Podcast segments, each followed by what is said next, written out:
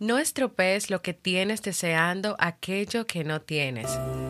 Recuerda que lo que hoy tienes alguna vez fue aquello que deseaste. Epicuro.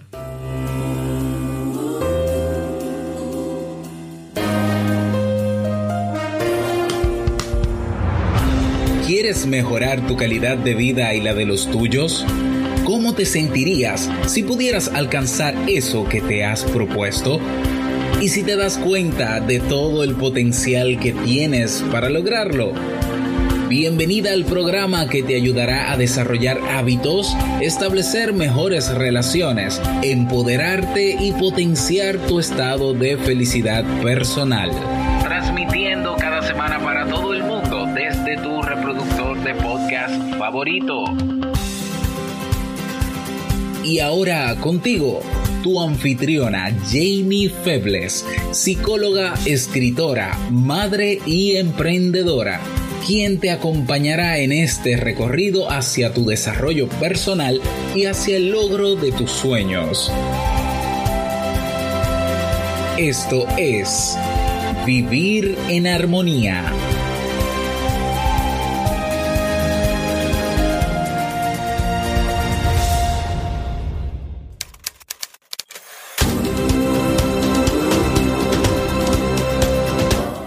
Hoy celebramos el episodio 450 de este podcast Vivir en Armonía. Mi nombre es Amy Febles y estoy muy contenta y feliz de poder encontrarme compartiendo contigo en este nuevo episodio.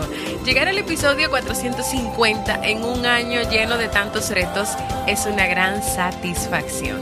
Celebremos con el mejor de los valores, la gratitud. Entonces, ¿Me acompañas?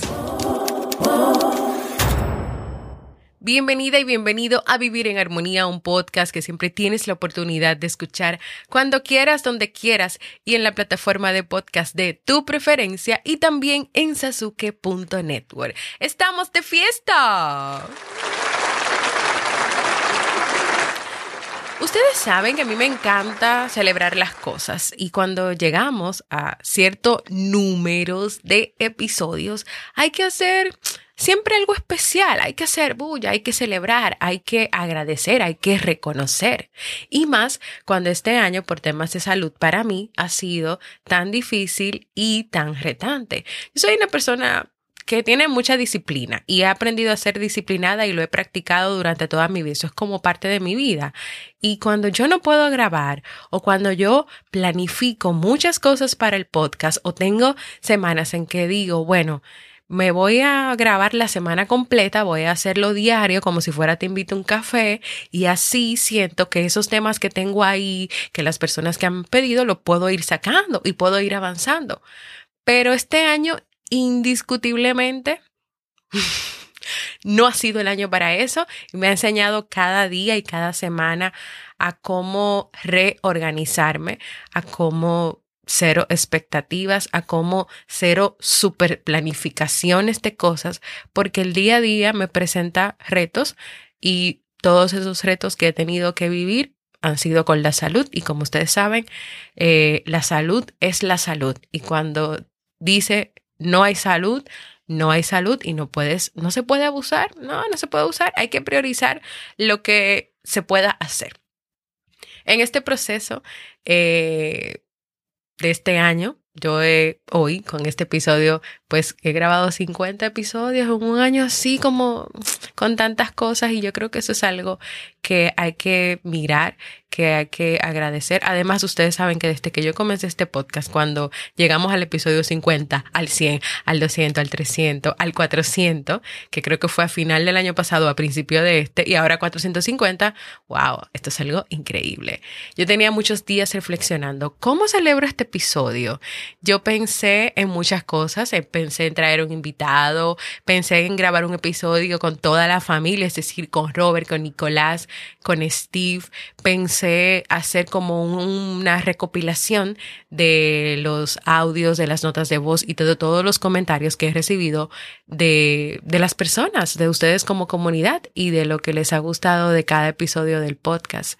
Pero con lo que viví la semana pasada, más conversaciones que he tenido con gente hermosa de esta comunidad, me di cuenta que lo quería hacer con una historia, con una historia sobre el agradecimiento, porque ayer conversaba con Sara de España y ambas decíamos, bueno, a veces hemos tenido momentos difíciles y es muy fácil como tú quedarte enfocada mirando solamente lo difícil y se te olvida todo lo que está a tu alrededor, por lo que tú sí te puedes sentir agradecida y también lo que te puede ayudar como a no caer en un círculo de pensamientos.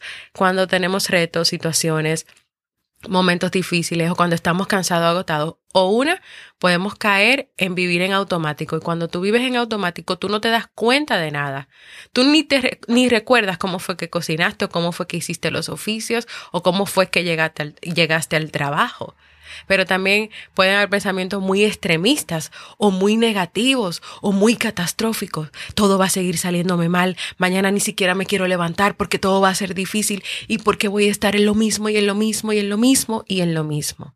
Y por lo menos a mí de manera personal, siempre me ha funcionado sentarme en un momento a pensar y reflexionar y en ver lo que sí logro, lo que sí puedo hacer y darle importancia a eso y agradecer por eso.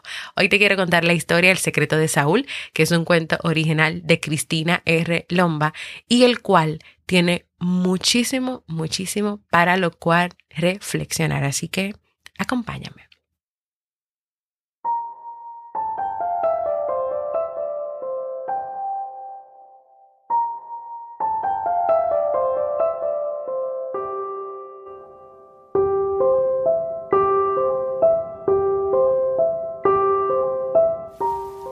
Saúl era un niño que vivía rodeado de comodidades y privilegios.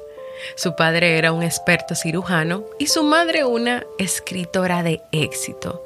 Así que la familia residía en una enorme casa con jardín, piscina y un gran garaje en el que dormían dos autos o coches de alta gama. A sus 11 años no le faltaba absolutamente nada y en la pared de su habitación colgaba la televisión más grande. Es más, parecía una pantalla de cine. Pero a pesar de su gran fortuna, Saúl se pasaba el día con el ceño fruncido y mostrando una actitud tan apática que daba la sensación de que estaba enfadado con todo el mundo. Últimamente no le gustaba madrugar Odiaba tener que ir al colegio cinco días por semana, sobre todo porque su profesor le parecía un señor insoportable y cada vez Saúl hablaba menos con sus compañeros de curso. ¿Para qué fingir que sus temas de conversación le parecían interesantes? Y por si esto fuera poco, ni una sola asignatura le llamaba la atención.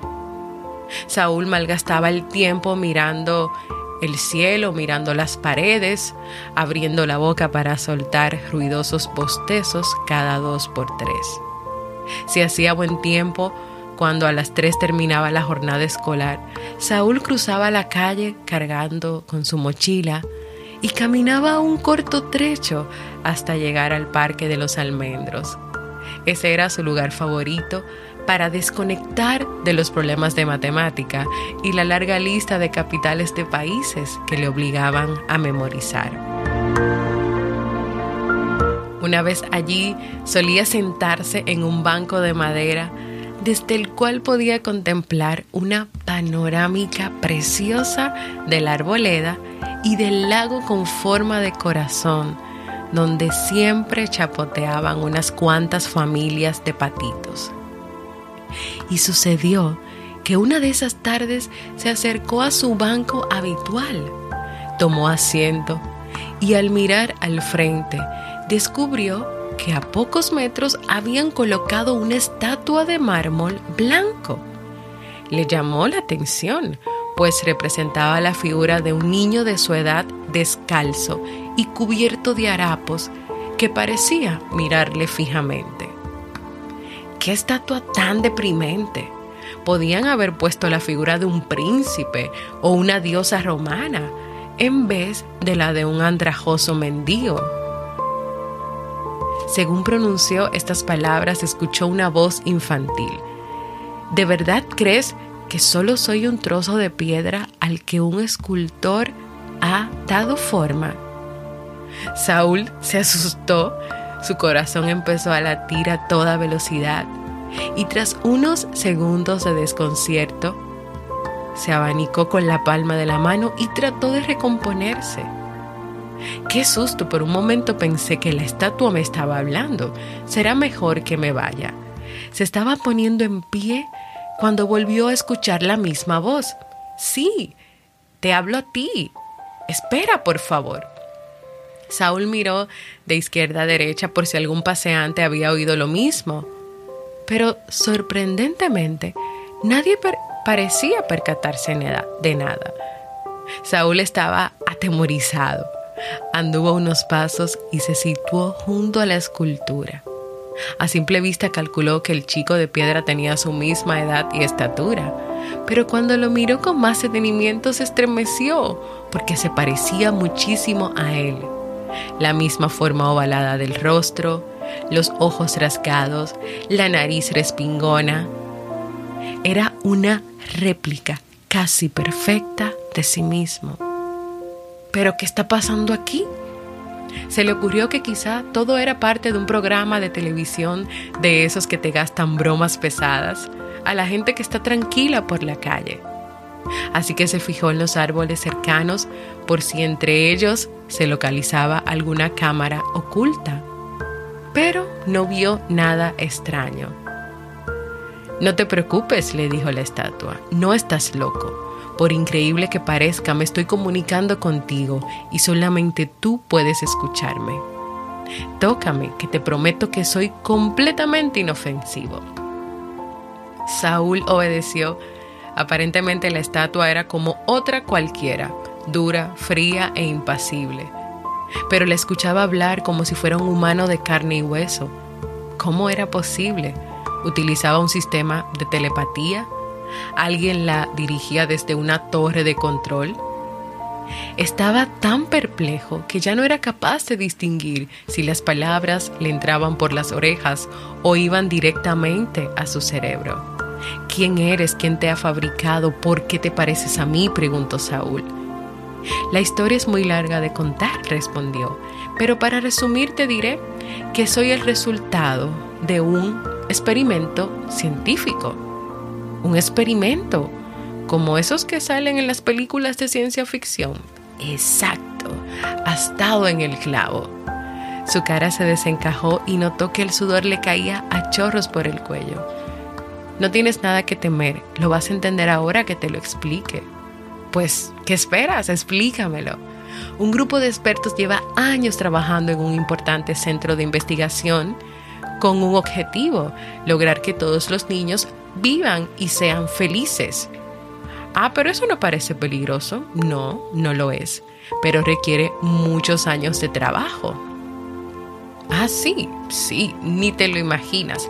Han colaborado decenas de especialistas y se ha invertido mucho dinero en la tecnología más avanzada que existe. A Saúl esta historia le sonaba pura fantasía, pero estaba tan intrigado que no podía dejar de escuchar. Lo primero que han tenido que hacer es instalar un sistema de radares especiales en todos los barrios de la ciudad. ¿Y para qué hay que instalar radares? Bueno, para detectar las emociones de las personas desde que nacen hasta el día que comienzan su vida adulta, es decir, durante toda la infancia y la adolescencia. Y han creado el plan de rescate emocional. ¿El plan de rescate qué? De rescate emocional, le contestó la estatua. No te preocupes, se trata de algo muy sencillo. Estudian el problema para saber por qué esa persona es infeliz y el laboratorio diseña un tratamiento para acabar con esa tristeza. Saúl estaba completamente alucinado, como si estuviera dentro de una película del futuro. ¿Y qué es lo que hacen exactamente?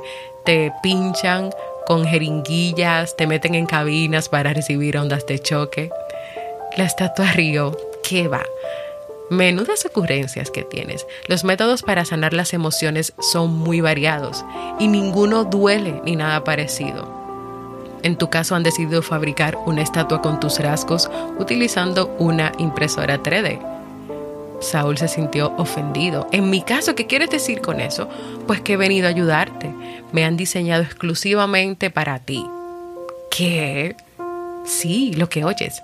Estoy aquí para tener una charla contigo porque soy tu medicina emocional.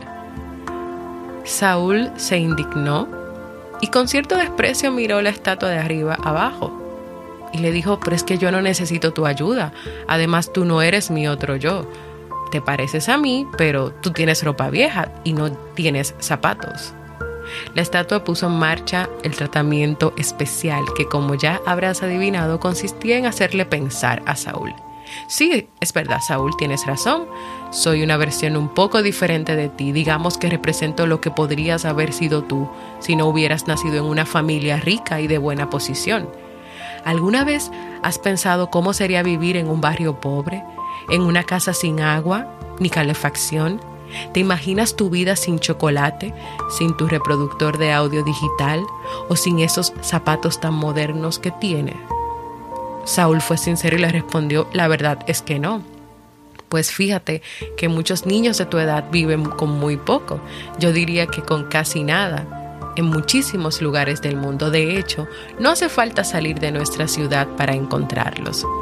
Saúl se encogió de hombros. Ya, pero yo no tengo la culpa de eso. Y la estatua le dio la razón. Claro que tú no la tienes. Nadie elige dónde nace y hay personas con más suerte que otras desde la cuna.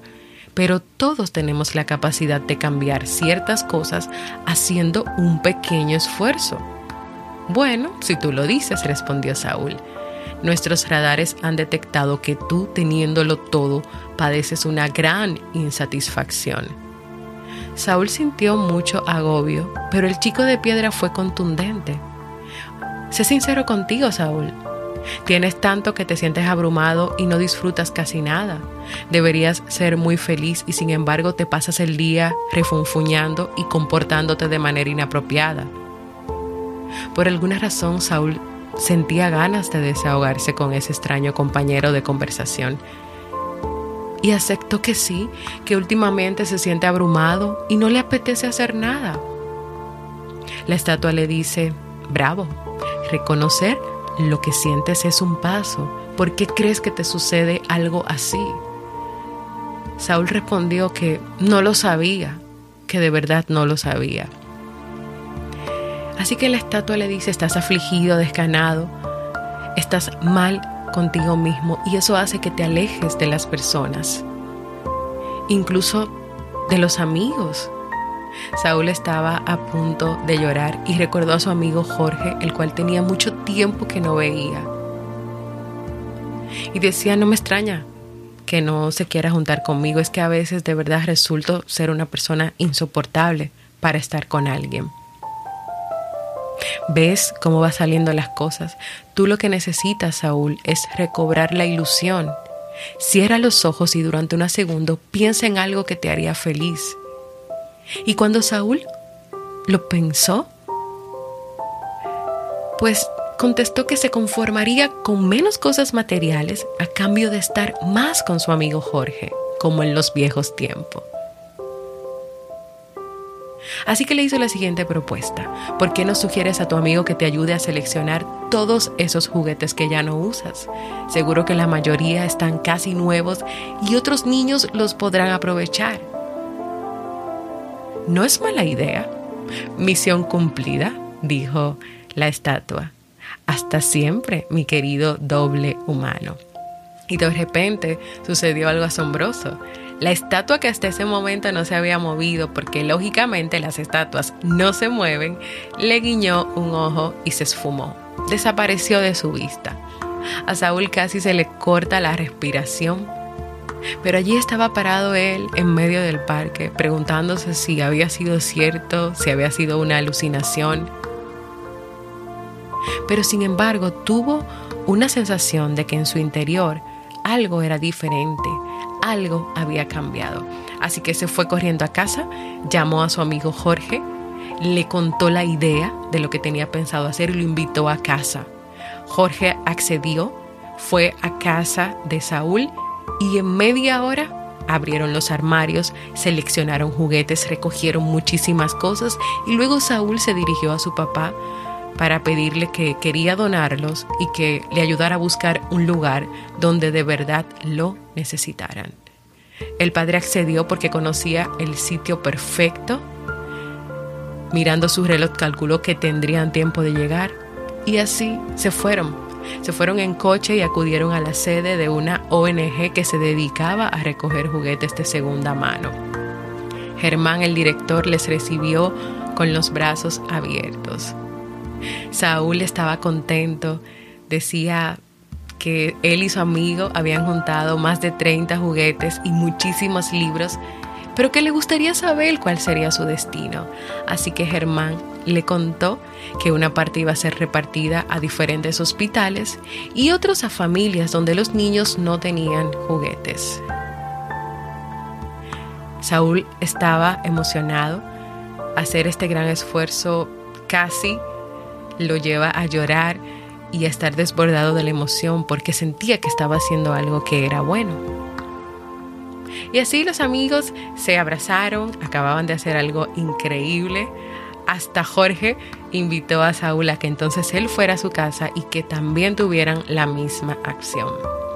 Y ya luego de, de esta reunión tan importante, de esta donación, Saúl se va con su papá a casa y le dice mientras van en el camino, sabes, hoy me he dado cuenta de que soy muy afortunado y que yo no tengo derecho a estar todo el día quejándome por tonterías. Su papá se alegró de eso y le dijo, es que nunca es tarde para valorar o para aprender a valorar las cosas que de verdad merecen la pena y lo bonito que es ser solidario con los que menos tienen. Saúl le dijo, creo que de mayor quiero ser como Germán el señor de la ONG, y a partir de mañana voy a estudiar mucho y algún día haré algo grande por los demás. Eso es fantástico, Saúl. Aún eres pequeño, pero a lo largo de los años irás descubriendo tu vocación. Si al final te decides por una profesión que sirva para mejorar el mundo, tu madre y yo nos sentiremos muy orgullosos. De camino al hogar pasaron por delante del Parque de los Almendros, Saúl acercó su cara al cristal y a pesar de que estaba haciéndose de noche, distinguió su banco favorito, la gran arboleda y el brillo del lago del fondo. Y ahí, con ese recuerdo de todo lo que había vivido, a Saúl se le escapó una sonrisa y en ese mismo instante decidió que guardaría su pequeño gran secreto el resto de su vida.